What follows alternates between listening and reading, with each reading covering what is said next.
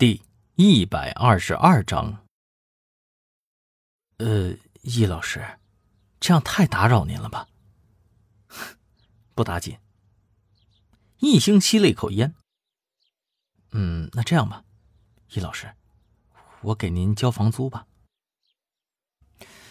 我说你小子，这都什么时候了，还跟我客气啊？收拾收拾东西，等一下，咱们就过去吧。再次安顿好了袁心之后，易星把袁浩叫到了客厅里，坐了下来。袁浩，今天晌午，我们对汤虎实施了抓捕，但是，易老师不用说了，这些我都知道了。您知道我是怎么发现有人跟踪我的吗？上次我不是给您牵了个线，搭了个桥吗？之后他们就找上我了。而且不止一次，他们每一次都能很准确的找到我落单的时候，所以我就发现了。今天上午的时候，他们还跟我打保票，说金海公司的事儿很快就可以搞定了，让我不要担心汤虎，因为他很快就可以闭嘴了。易老师，您不觉得这背后有问题啊？听到这番话，易星的思路。又清晰了不少。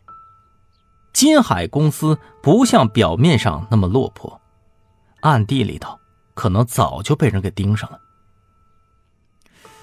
袁浩，有没有可能找出来撞死汤虎的那个人是谁呀？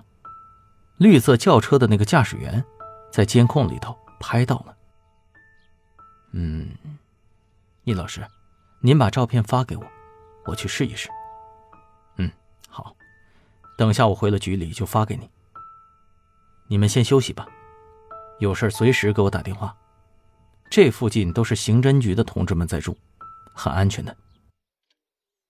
回到了刑侦局，易星并无睡意，他从资料里头翻出了绿色司机的照片，给袁浩发了过去，然后靠在椅子上，眉头紧皱。看来你有事在烦恼。一星回头，发现丁文璐正靠在门口看着他。丁法医，你怎么有时间来调侃我了？我刚下班，发现你们灯亮着，就过来看看。怎么了？又没线索了吗？一星摇摇头，无奈苦笑。别老是这样皱着眉头，别给自己太大的压力了，这样。很容易让你走进死胡同的，知道吗？丁法医，什么时候也来抢我的饭碗了？我可不懂你们心理学啊，但是我也是人，我能想到你的感受。而且，以前我父亲也经常这样皱着眉头。一星笑了笑，伸手拿起了桌上的烟和火机，点着了。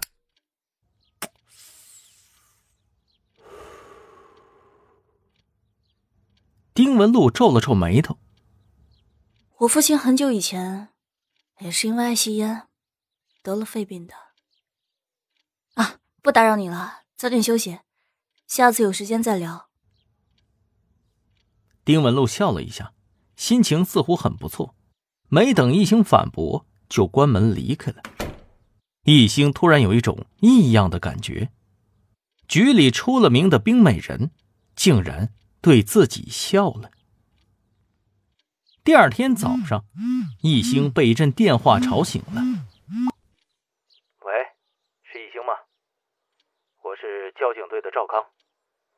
我跟你说啊，绿色小车那个司机啊，自己来自首了。”赵康的话还没说完，电话就被易星挂断了。他看了看电话，再看了看旁边抖如筛糠的男人。心中五味陈杂。这个男人戴了一顶绿色的帽子，倒是和他的车挺搭配的。手中握着刚才递给他的热水，水杯中的波纹在激荡，可以看出他十分的紧张。很快，一星就来到了交警队。今天交警队并没有什么人，一进屋他就看到了赵康和旁边坐着的那个抖如筛糠的男人。不用想，他肯定就是绿车的车主了。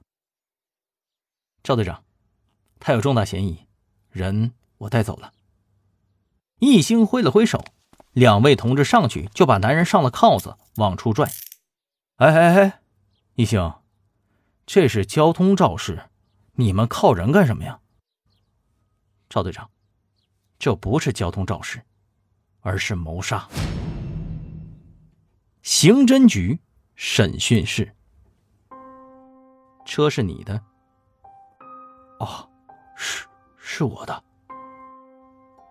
你罪过可大了，自己来投案自首，是想着将功抵罪吗？